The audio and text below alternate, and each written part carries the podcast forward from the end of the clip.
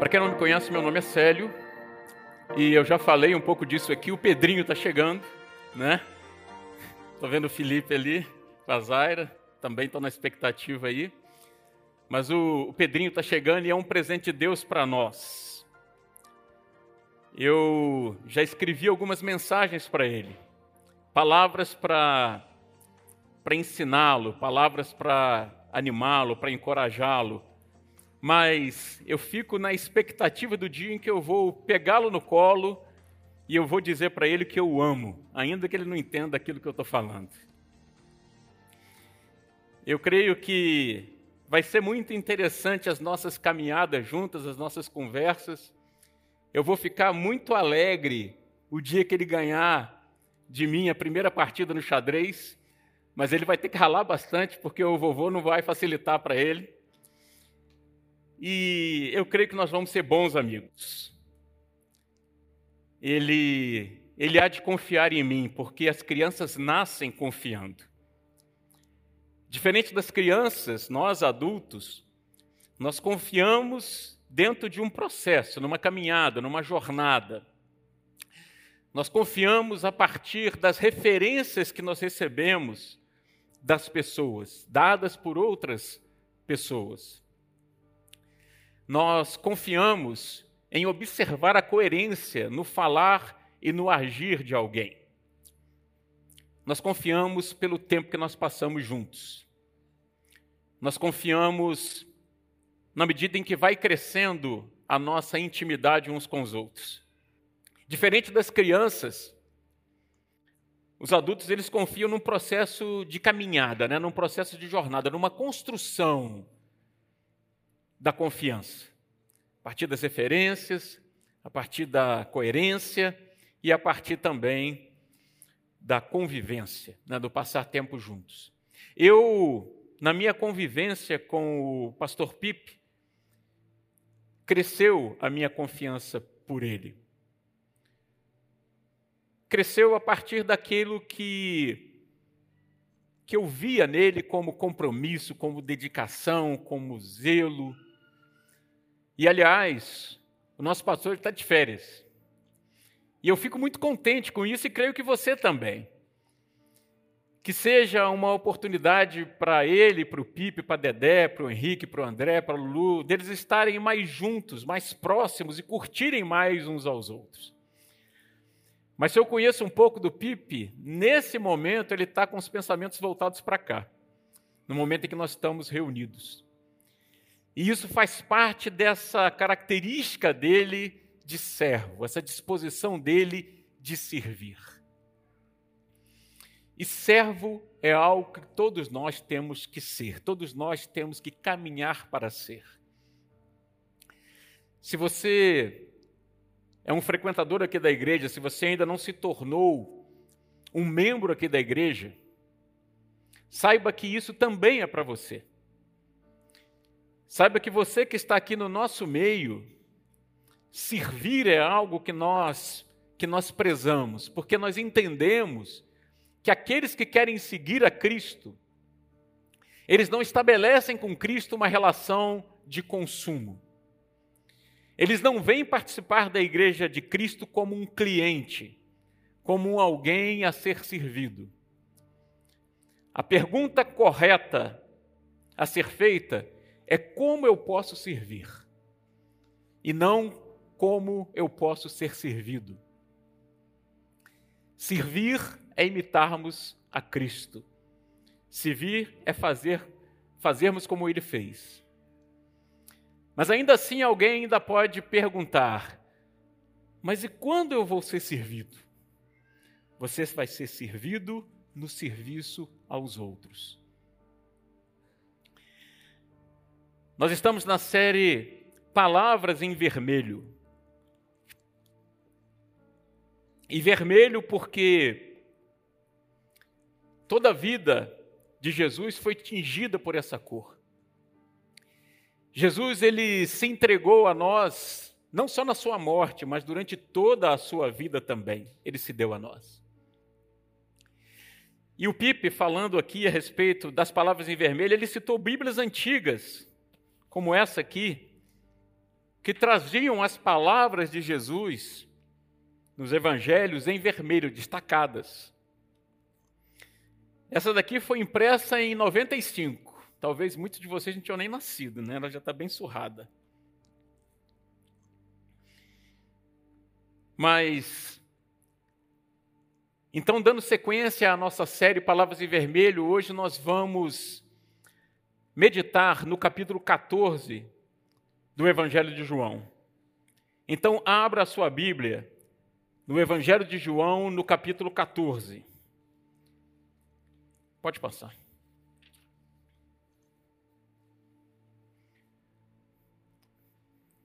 Você já se perguntou se crê em Deus mais do que os discípulos criam?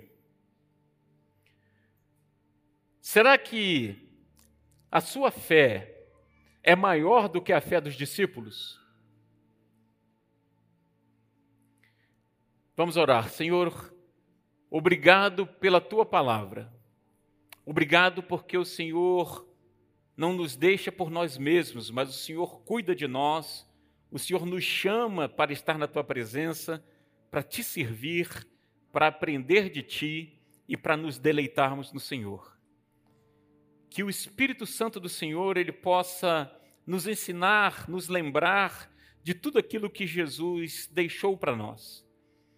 E que essa palavra que nós vamos compartilhar aqui hoje que ela possa ser aplicada ao nosso coração e que seja motivo de gozo para o Senhor e para nós também. É o que nós choramos, Pai, em nome de Jesus. Amém. João capítulo 14 diz assim: Não se turbe o coração de vocês. Creiam em Deus, creiam também em mim. Na casa de meu pai há muitos aposentos. Se não fosse assim, eu lhes teria dito: Vou preparar-lhes lugar. E se eu for e lhes preparar lugar, voltarei e os levarei para mim, para que vocês estejam onde eu estiver. Vocês conhecem o caminho para onde eu vou. Disse-lhe Tomé: Senhor, não sabemos para onde vais. Como então podemos saber o caminho? Respondeu Jesus: Eu sou o caminho, a verdade e a vida. Ninguém vem ao Pai a não ser por mim. Se vocês realmente me conhecessem, conheceriam também o meu Pai. Já agora vocês o conhecem e o têm visto. Disse Filipe: Senhor, mostra-nos o Pai, e isso nos basta. Jesus respondeu: Você não me conhece, Filipe? mesmo depois de eu ter estado com vocês durante tanto tempo. Quem me vê, vê o Pai. Como você pode dizer, mostra-nos o Pai? Você não crê que eu estou no Pai e que o Pai está em mim? As palavras que eu lhes digo não são apenas minhas. Pelo contrário, o Pai que vive em mim está realizando a sua obra. Creiam em mim quando digo que estou no Pai e que o Pai está em mim ou pelo menos creiam por causa das mesmas obras.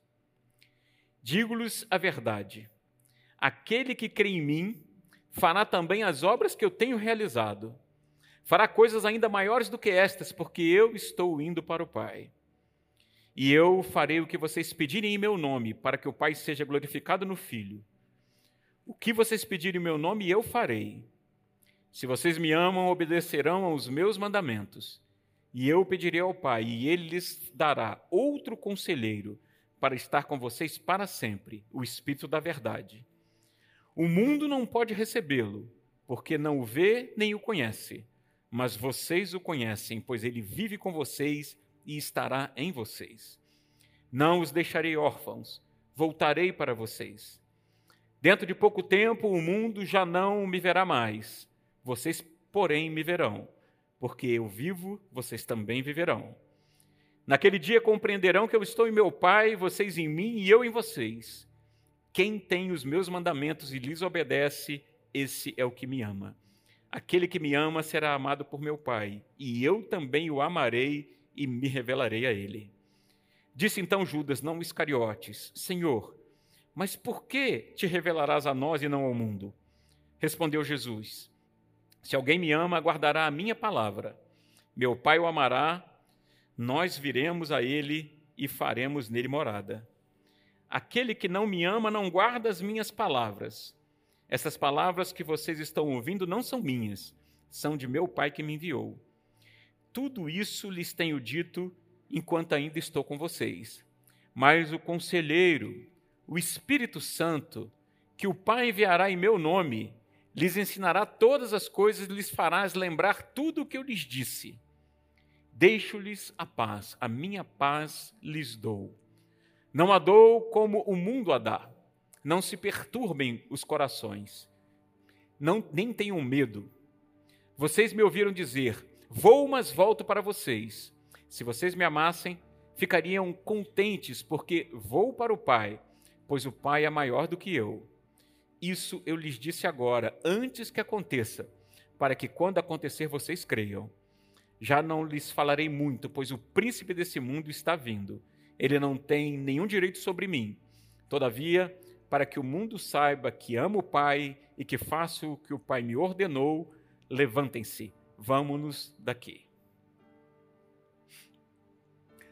Alguns meses atrás, eu tive a oportunidade de compartilhar com alguns irmãos em dois momentos algo que algo que aconteceu comigo. Um dia eu estava em casa, ocupado com algumas coisas, e de repente do nada me veio um pensamento. E Deus ele é especialista nesses insights, né? Eu comecei a pensar que eu sempre fui uma pessoa que gostei das coisas feitas do meu jeito, da minha forma, da minha maneira. E mesmo que na minha vida profissional eu tenha aplicado muitas das vezes o delegar para outras pessoas, eu fazia isso de uma forma meio contrária àquilo que realmente estava no meu coração. E aí, de pensar a respeito disso, eu fiquei refletindo que como que muitas vezes na nossa caminhada a gente, a gente se engana e a gente não olha para dentro da gente mesmo. E digo para vocês como que é duro. Eu estou com quase 60 anos. A gente reconhecer que talvez algo que a gente pensava consolidado, resolvido dentro de nós, na verdade é uma coisa que indica a necessidade de uma cura do coração. Mudar não é fácil. Aprender não é fácil. A coisa de um mês atrás, nós estávamos visitando um irmão muito querido que está com câncer. E num momento particular com a esposa, ela começou a compartilhar conosco que falar um pouco sobre a rotina do hospital. Do sofrimento que ela via nas pessoas que estavam ali. E ela falando para a gente que às vezes ela ficava pensando que por trás da porta de cada quarto existia uma história. E ela recontou algo que um profissional de saúde compartilhou com ela. Ele disse: Eu entrei um dia, durante a madrugada, eu entrei num quarto e a acompanhante da paciente, ela estava dormindo, e quando ela se descobriu, ela, ela estava careca. E a paciente, ela também tinha câncer. Ali, mãe e filha, as duas com câncer. E essa esposa, então, ela disse que durante esse período da doença do marido, que ela tem aprendido de uma forma que ela não esperava. E ela falou com a gente, ela disse: "Olha, sinceramente, eu acho que eu nem queria estar aprendendo tanto. Porque em condições como essas aqui que a gente realmente dá valor à vida. Nem sempre o processo de aprendizado ele se dá em condições tão difíceis. Aprender e mudar de uma forma geral não é nada fácil, mas é necessário. Ainda bem que nós somos confrontados por Deus naquilo que nós pensamos ser e naquilo que nós valorizamos também. Ainda bem que nós podemos parar toda a correria para refletir e sermos transformados. Então, nós vamos aprender um pouco com Cristo e com seus discípulos. Essa série ela vai até o capítulo 17 de João. E do capítulo 3 ao capítulo 17, vão haver registro de várias atitudes de Jesus. Vai haver o registro também de um longo discurso de Jesus e da última oração antes de Jesus ser preso, torturado e crucificado. No primeiro andar ali de uma edificação de Jerusalém, num sobrado, Jesus estava reunido com seus discípulos para celebrar a Páscoa. E ali começou um dos momentos mais tensos e mais tristes da jornada dos escolhidos. Quando Jesus começa a falar aos seus discípulos no capítulo 14, ele está reafirmando algo que na verdade ele já vinha falando para eles, ele prediz a sua morte. E o discurso de Jesus é no sentido de preparar os discípulos para a sua partida. Pode passar. Quase todo o capítulo 14 Quase todo o conteúdo do capítulo 14 são de palavras de Jesus. Dos 31 versículos que tem nesse capítulo, só três deles são intervenções dos discípulos: Tomé, Felipe e Tadeu, o Judas, que não é o Iscariotes. E as questões que foram levantadas pelos discípulos só confirmam que eles não tinham muita noção, não conheciam muito a Jesus e que eles se encontravam em extrema confusão. Então, eu dividi a mensagem aí de Jesus em três, em três partes. Na primeira, Jesus pede aos discípulos que confiem nele e explica a sua partida, a sua morte. Na segunda parte, Jesus ele ele dá instruções finais para eles. E por último, ele promete voltar e promete também outro consolador. Jesus ele inicia pedindo aos discípulos que confiem nele. Eles estavam abalados, eles estavam atordoados. Provavelmente eles se perguntavam: quem é esse? Quem é? Que mestre é esse que lavou os nossos pés, que se rebaixou lavando os nossos pés?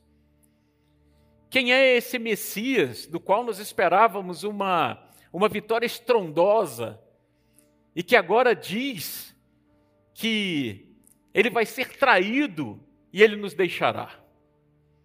Como é possível que Pedro, que nas discussões dos discípulos sobre quem é o maior, provavelmente estava muito bem contado, Pedro era um líder ali daquele grupo, como é possível que Pedro vai negar o Senhor?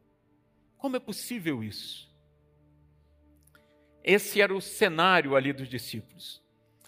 Provavelmente eles estavam angustiados com a possibilidade da separação depois de três anos caminhando com Jesus.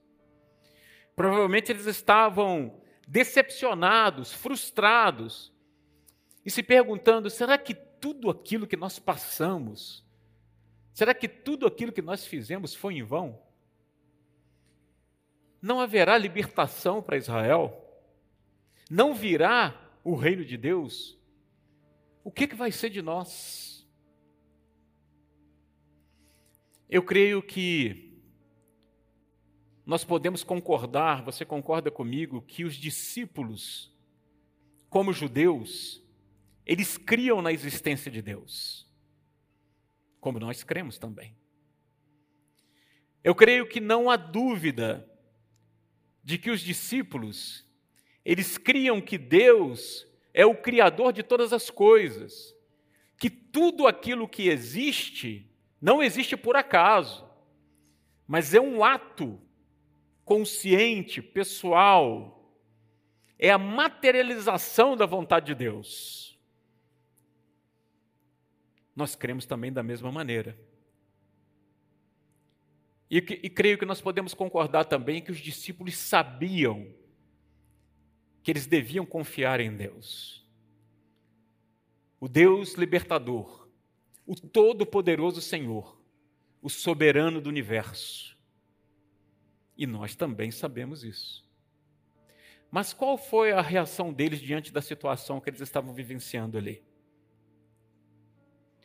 E se fôssemos nós, a reação seria diferente? Será que nós agiríamos de outra forma? Porque eles estavam tomados pela incerteza, pela insegurança, eles estavam perdidos, atormentados. Faz alguns meses que eu tive a oportunidade de conversar com pelo menos dois irmãos sobre questões que de alguma forma estavam trazendo algum peso para eles. Eles estavam angustiados com isso, estavam somatizando as suas emoções, isso já estava se refletindo no corpo deles, no físico deles. Eles estavam até com dificuldade de dormir. Crer na existência do Deus Criador de todas as coisas e confiar no seu caráter, na sua bondade, nas suas promessas, será que isso seria suficiente para afastar o medo do nosso coração? Para afastar de nós as dúvidas? Eu creio que sim. Eu não conheço vacina e nem antídoto melhores do que esses. Você pode perguntar então: tem algo errado com a minha fé? Porque mesmo crendo em Deus, às vezes eu fico muito ansioso, às vezes eu fico perturbado. A resposta para isso também é sim. Tem algo errado com a nossa fé. E com os discípulos não foi diferente. Eles ouviram Jesus. Eles comeram com Jesus. Eles andaram com Jesus. Eles viram os milagres que Jesus fez. E mesmo assim, eles perderam o foco e eles viajaram debatendo quem era o maior entre eles. E mesmo assim, no fim dessa jornada, eles estavam ali completamente inseguros, sem chão, diante das circunstâncias. Nós temos uma fé deficiente. Os discípulos tinham uma fé deficiente. Se não fosse assim, Jesus, aqui no capítulo 14, logo no início, nos primeiros versos, ele não teria pedido a eles que crescem em Deus. Ele pediu a eles que crescem em Deus porque a fé deles era uma fé deficiente. Ao buscar auxílio, talvez você já tenha ouvido de um pastor de um conselheiro ou mesmo de um irmão, na tentativa de acalmá-lo, dizer algo assim: não se aflija, confie em Deus. Essas palavras na boca de Jesus, elas têm uma outra dimensão. Elas têm uma outra profundidade. Porque elas traduzem a verdade de Deus para todo homem. O que Deus diz para todo homem é: não se aflija, confie em mim. Os discípulos eles estavam envoltos em grande ansiedade e grande tristeza, e a resposta de Jesus para esse desespero deles é consolo. Jesus é o nosso consolador. Mas as palavras de Jesus não são palavras de mero conforto. Porque ele é Deus, as palavras de Jesus não são muletas, elas são, na verdade, paz e esperança reais. O homem ele só encontra resposta para o problema do pecado em Deus, na providência de Deus, na provisão de Deus. Como diz um comercial de Médicos Sem Fronteiras, só um ser humano pode salvar a vida de outro ser humano. A solução para o problema do pecado é um homem, é Jesus homem. Ele é a solução para todos os males que o pecado produz e todas as inquietações também. Só Ele nos livra do pecado e da morte. Ele é a nossa única e suficiente provisão de Deus. em quem nós devemos confiar. Pode passar.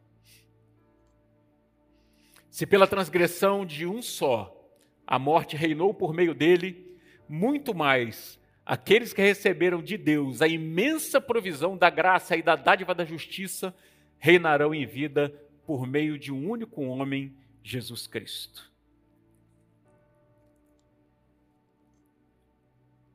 Quando eu digo a alguém fique em paz, eu não digo isso porque eu tenho a capacidade de trazer paz ao coração de alguém que eu não tenho. Eu digo isso pensando naquilo que Deus pode fazer. Mas quando Jesus diz, não se turbe o vosso coração, ele fala isso com base naquilo que ele fez e naquilo que ele faz, naquilo que ele conquistou.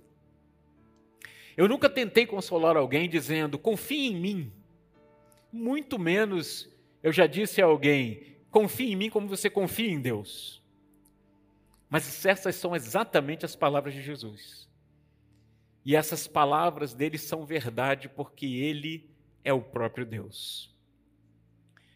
Se nós subirmos aos céus, ou se nós descermos ao mais profundo abismo, nós não conseguimos fugir de Deus, porque Deus estará lá. Mas se nós, ao invés de fugirmos dele, se nós entregarmos as nossas vidas a Ele, Ainda que nós passemos pelo vale da sombra da morte, nós estaremos seguros. Não precisaremos temer mal algum, porque Deus estará conosco. Se ao menos Deus estivesse com os discípulos naquele momento de tanta aflição que eles estavam, tudo seria diferente. Mas ele estava. Se ao menos nos momentos mais críticos das nossas vidas, se Deus estiver conosco, tudo vai ser diferente. Mas Deus está dentro de nós, Ele já está conosco.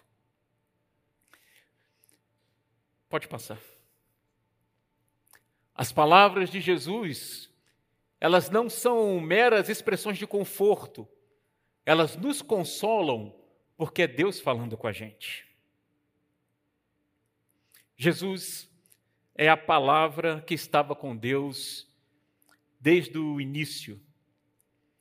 É a palavra pela qual tudo se fez e que encarnou, como diz João. Jesus ele diz: "Confie em mim, porque ele é Deus". Ele diz: "Não se perturbe o seu coração com a autoridade de um Deus" do Deus único que Ele é. As palavras de Jesus, elas dão aos discípulos a razão para confiarem nele. Ele explica a sua morte e que sua morte não é o fim, mas ela faz parte do desenrolar da história da redenção. Porque com a sua morte ele ia preparar-lhes lugar na casa do Pai. Jesus estava voltando para o Pai. Mas em seu egoísmo, os discípulos queriam reter Jesus. O egoísmo velado, ele muitas vezes faz com que nós tenhamos dificuldade de enxergar Deus e de entender aquilo que Deus está fazendo. A casa do pai certamente não é um Airbnb em que você pode escolher o tipo de acomodação. As traduções que falam dessa passagem às vezes são meio estranhas. Existe uma tradução que fala que Jesus foi, foi preparar mansão nos céus para nós. E ainda que talvez você considere exagero que alguém possa interpretar isso de forma literal, olha, a ideia de que nós vamos ter mansão no céu mexe com o coração de muita gente, mexe com a imaginação de muita gente e dá um tremendo de, de um sermão sobre prosperidade. Jesus vai preparar um lugar de luxo para mim, de requinte. Muitas vezes a Bíblia se refere ao lugar de Deus. E ela aponta para lugares como Jerusalém, o templo, ou mesmo o céu, lugares físicos.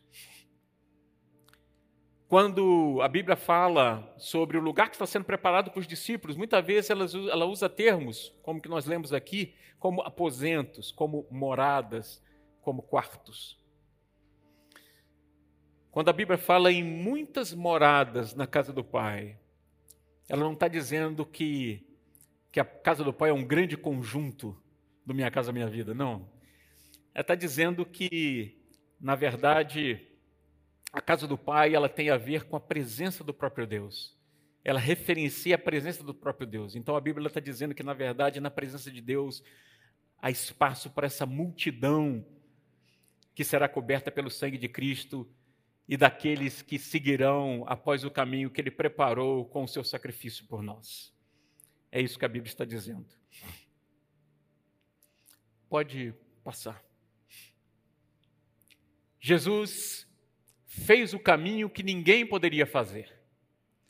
Ao completar esse caminho, Jesus voltou para o Pai e se fez caminho, deixando o caminho para nós.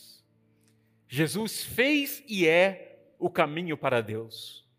O único que poderia fazer o caminho se tornou o único caminho para o Pai.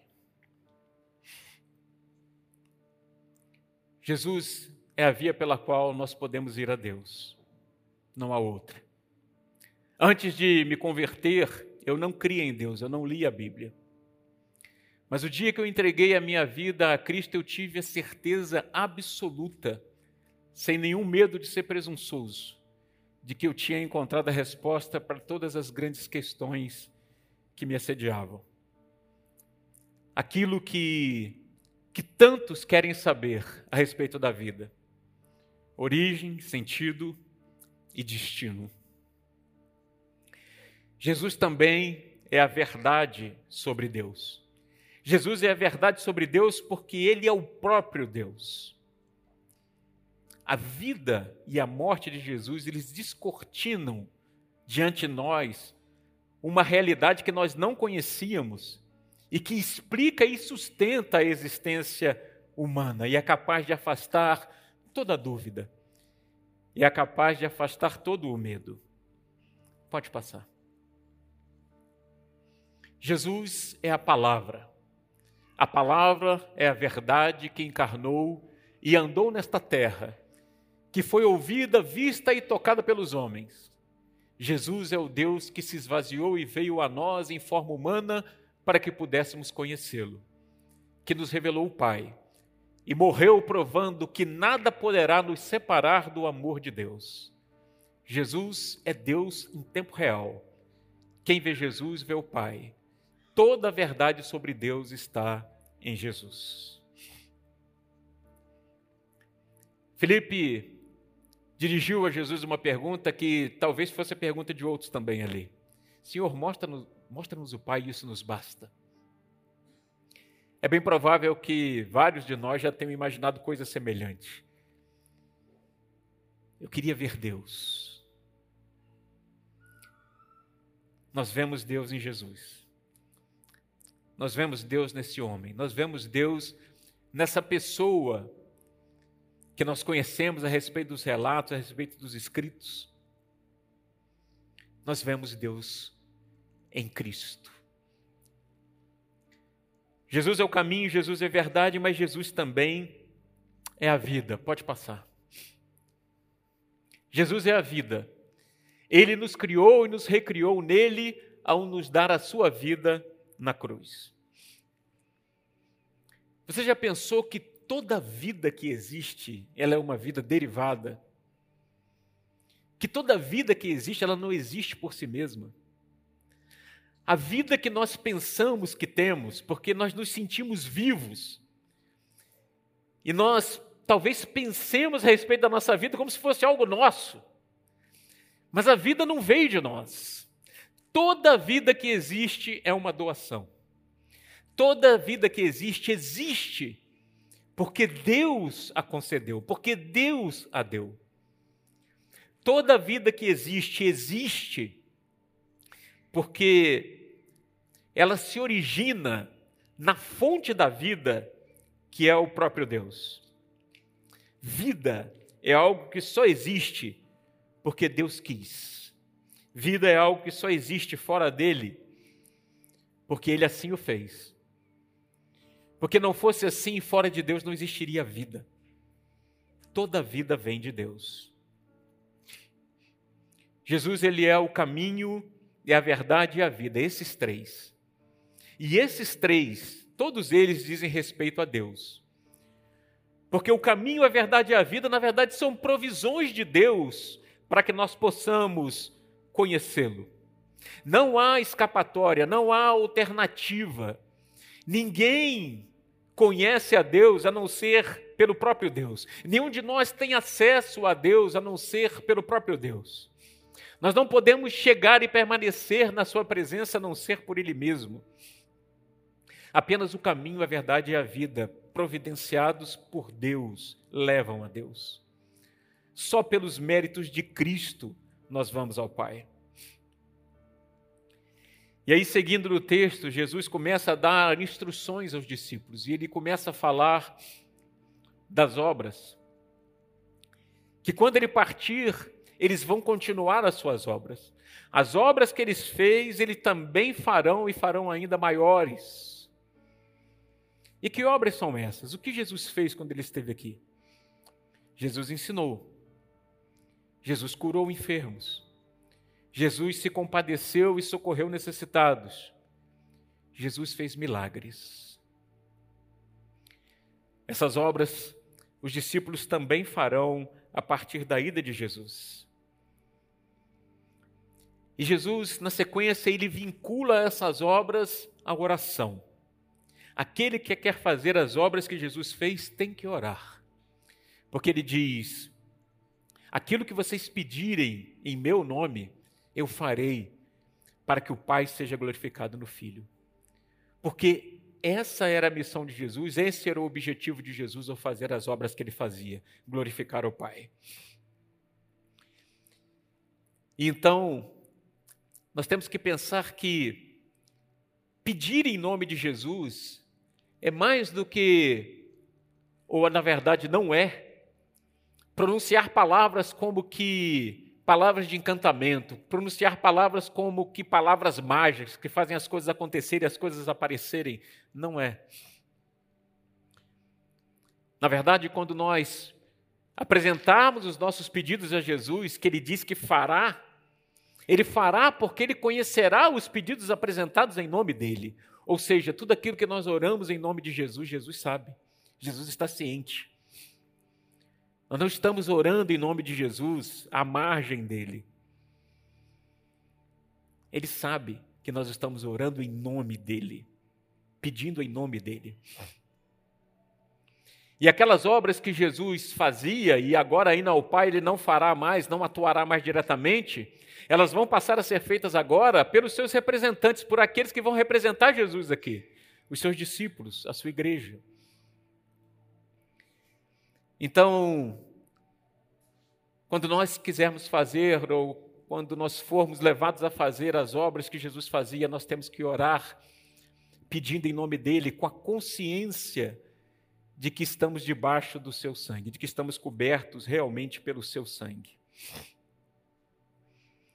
Então, orar em nome de Jesus é pedir como ele pediria. Orar em nome de Jesus é ter o mesmo objetivo que Jesus tinha é orar para fazer as obras a fim de que o Pai seja glorificado.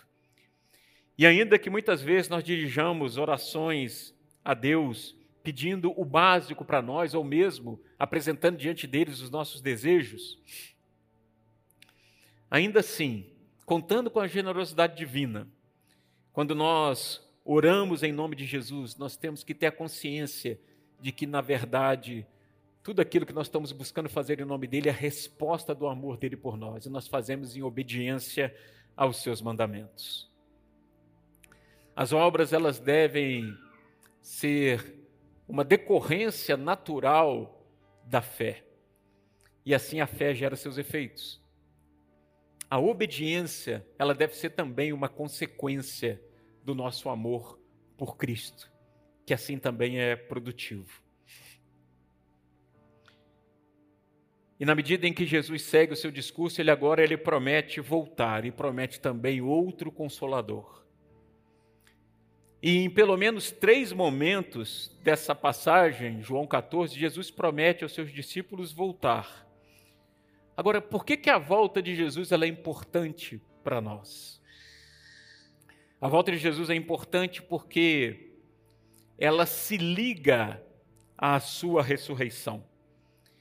E a ressurreição de Jesus e a volta de Jesus, a promessa da volta de Jesus, elas formam uma base sólida para a nossa fé.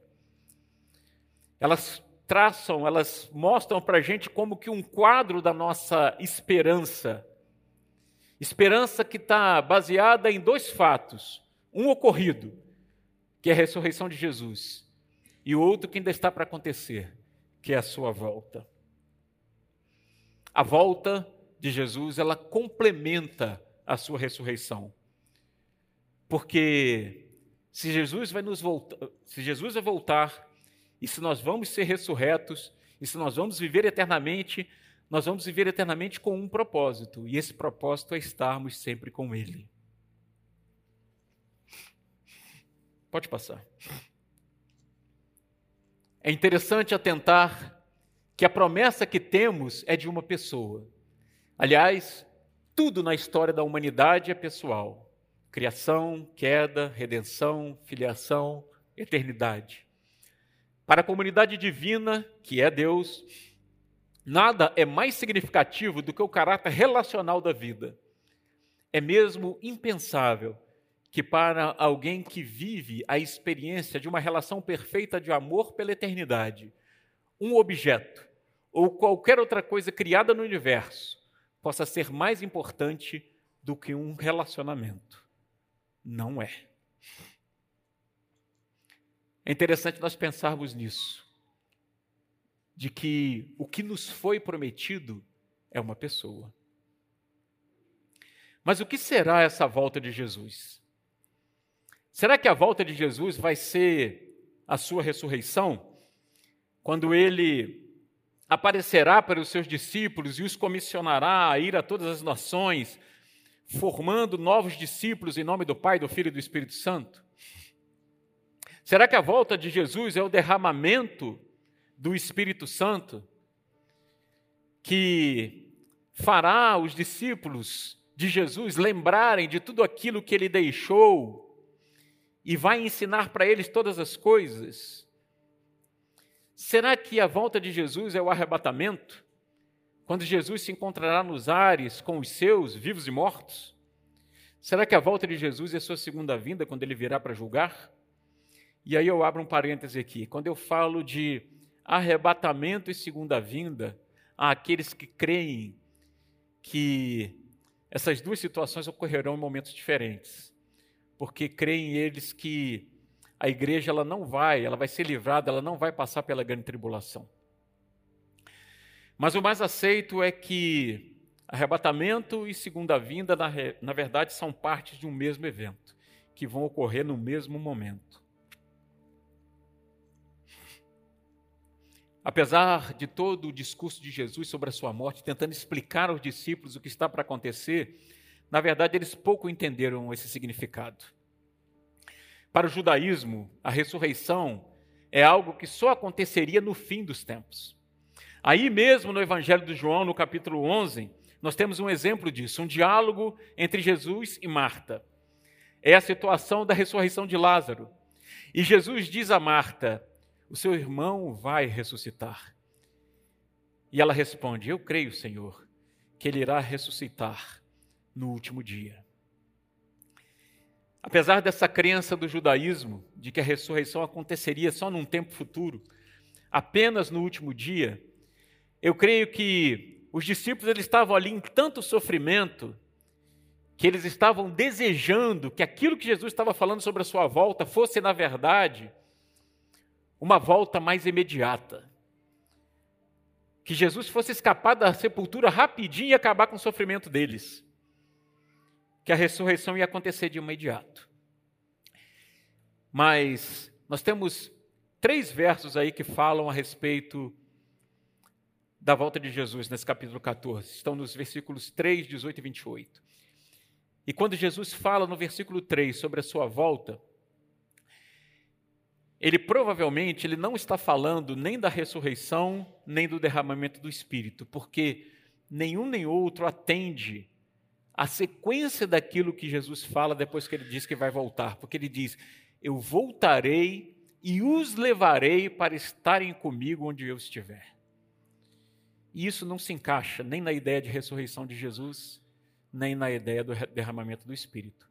Provavelmente aqui Jesus está falando mais da sua segunda vinda. E no verso 18, Jesus também está falando que vai voltar. E ele diz que vai voltar porque ele não vai deixá-los órfãos, não vai deixar os discípulos órfãos. E aqui sim, provavelmente Jesus está falando do derramamento do Espírito. Porque o Espírito Santo, ele também na sua pessoalidade, no seu trato pessoal com os discípulos, é uma forma de Jesus estar ali junto com os seus discípulos pessoal, na pessoa do próprio Espírito Santo. E o último versículo a mencionar a volta de Cristo é o 28. Mas nesse aqui a ênfase é muito mais na sua ida, na sua morte, do que na sua volta em si. Porque Jesus está repreendendo os discípulos. Ele está dizendo: Olha, vocês deveriam ficar contentes que eu estou voltando para a glória que eu tinha, que eu estou voltando para o Pai. Mas vocês estão tristes, então vocês não me conhecem e não conhecem o Pai. Na verdade, vocês não me amam. Jesus está repreendendo eles. Então a ênfase dele aqui está muito mais na ideia de que ele está indo.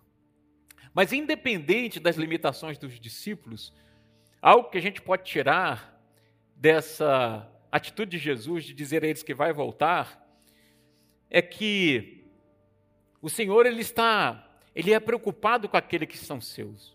Ele cuida daqueles que são seus.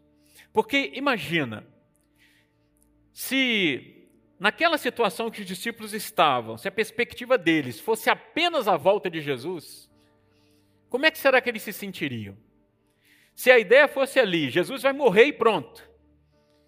E agora vocês só vão ter Cristo de novo quando ele voltar. Eles iam sentir abandono. Eles iam sentir orfandade. Porque, vamos trazer isso para nós. Se passaram mais de dois mil anos que o Senhor morreu. Imagina se nós estivéssemos aqui hoje lendo as Escrituras, examinando as Escrituras, e nós tivéssemos a seguinte informação: Jesus morreu há dois mil anos atrás. E pronto. Agora esperem a sua volta. E nós não tivéssemos o Espírito, o Espírito Santo para caminhar conosco. O que seria da vida dos cristãos em todas essas épocas, desde a morte de Jesus, se o Espírito Santo não tivesse vindo? Mas Jesus, ele ele tem esse olhar para nós, ele tem esse cuidado conosco. Ele sabe daquilo que somos feitos, qual é a nossa estrutura. Ele conhece as nossas fragilidades. Por isso Jesus ele promete outro consolador. E esse esse outro consolador, ele agirá muitas das vezes como Jesus agiu também. Ele será consolador, ele será mestre, ele será encorajador há uma forte presença da Trindade no capítulo 14 de João. Em poucas passagens da Bíblia, o Pai, o Filho e o Espírito Santo aparecem juntos, como aqui. E quando Jesus fala que ele vai pedir outro consolador, ele está, de certa forma, ligando o seu ministério com o ministério do Espírito Santo.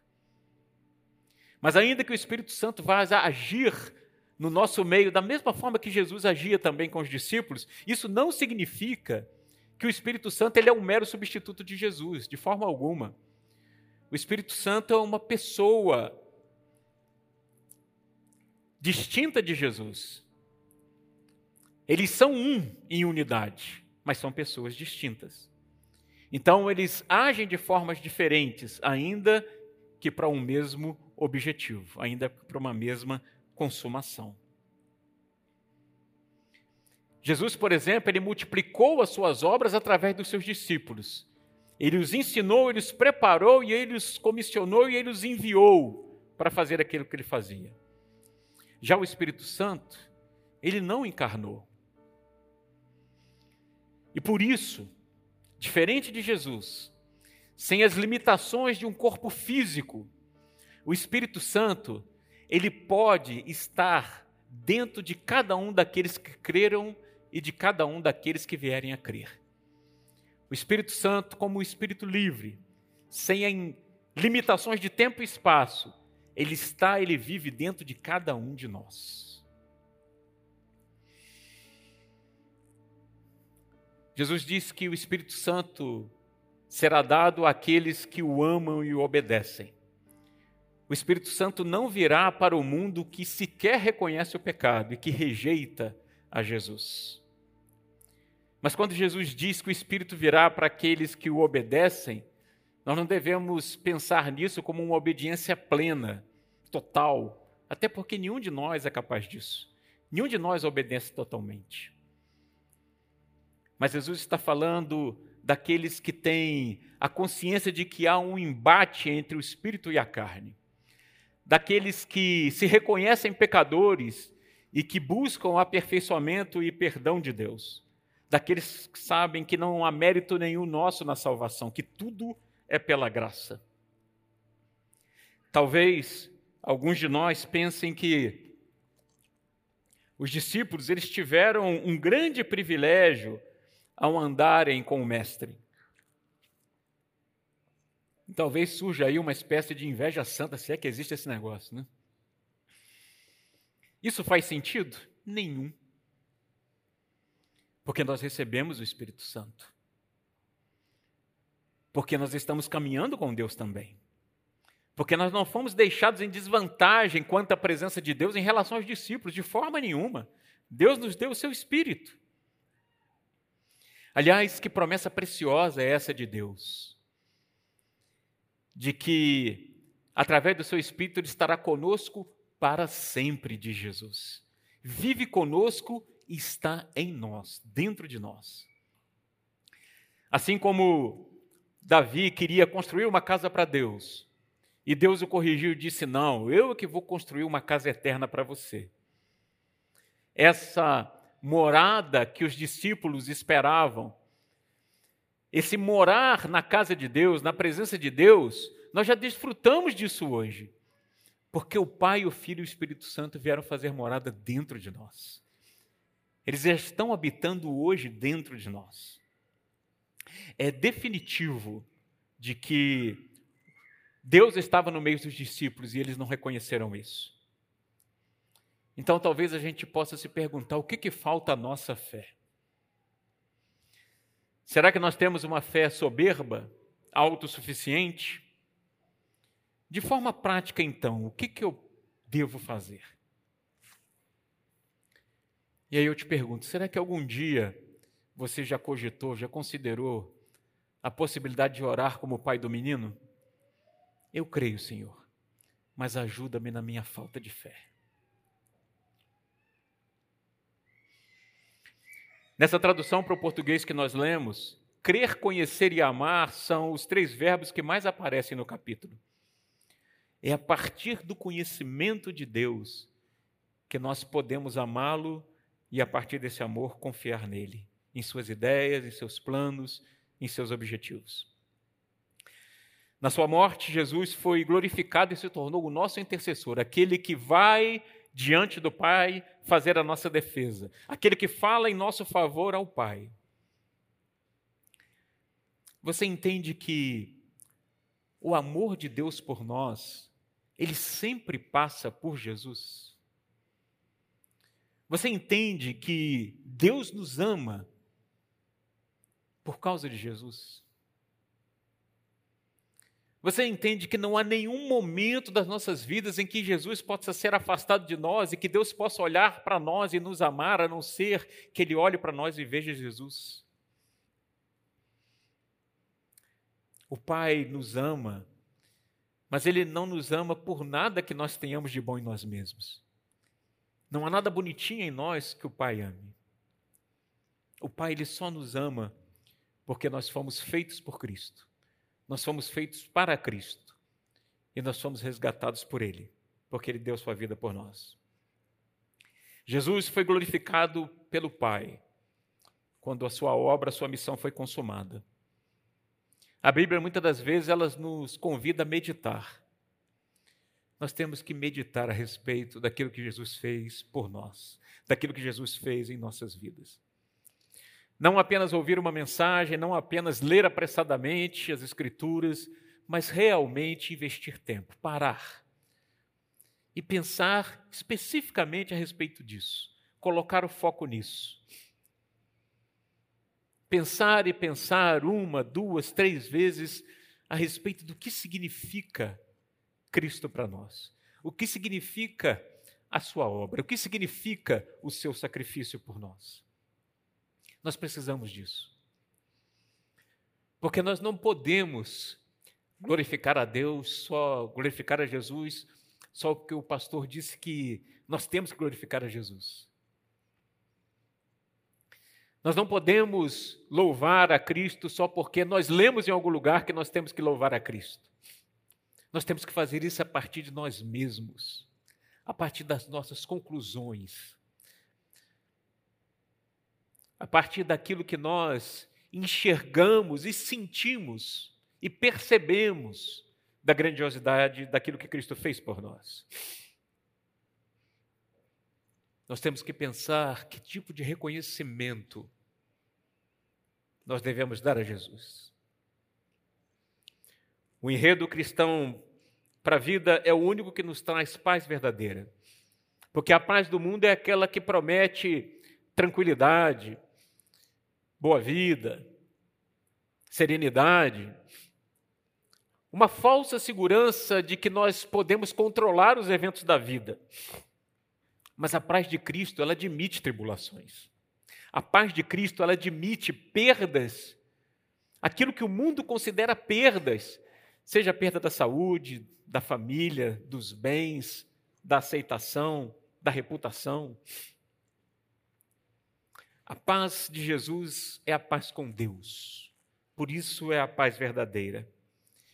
E a paz verdadeira ela nos garante o melhor resultado final, que é vivermos com ele para sempre. Às vezes nós nos sentimos confortáveis com a vida que temos, adaptados ao mundo, com alguns incômodos, mas adaptados ao mundo. Mas Deus quer mudar profundamente esse status quo. Tudo aquilo que as coisas têm sido nesse mundo desde que nós nos entendemos por gente. Ele quer mudar também a sua igreja. Pode passar. Cristianismo é almejar Cristo. O que somos, o que temos feito, toda a nossa fé, aquilo que cremos, nossas expectativas, para onde estamos indo, todo o plano, todo o sacrifício é para encontrarmos uma pessoa. O objetivo da existência humana é a nossa união com Cristo. Tudo se resume a estarmos com Ele. E tudo o que precisamos para chegar lá vem dele. Ele sustenta. Pode confiar.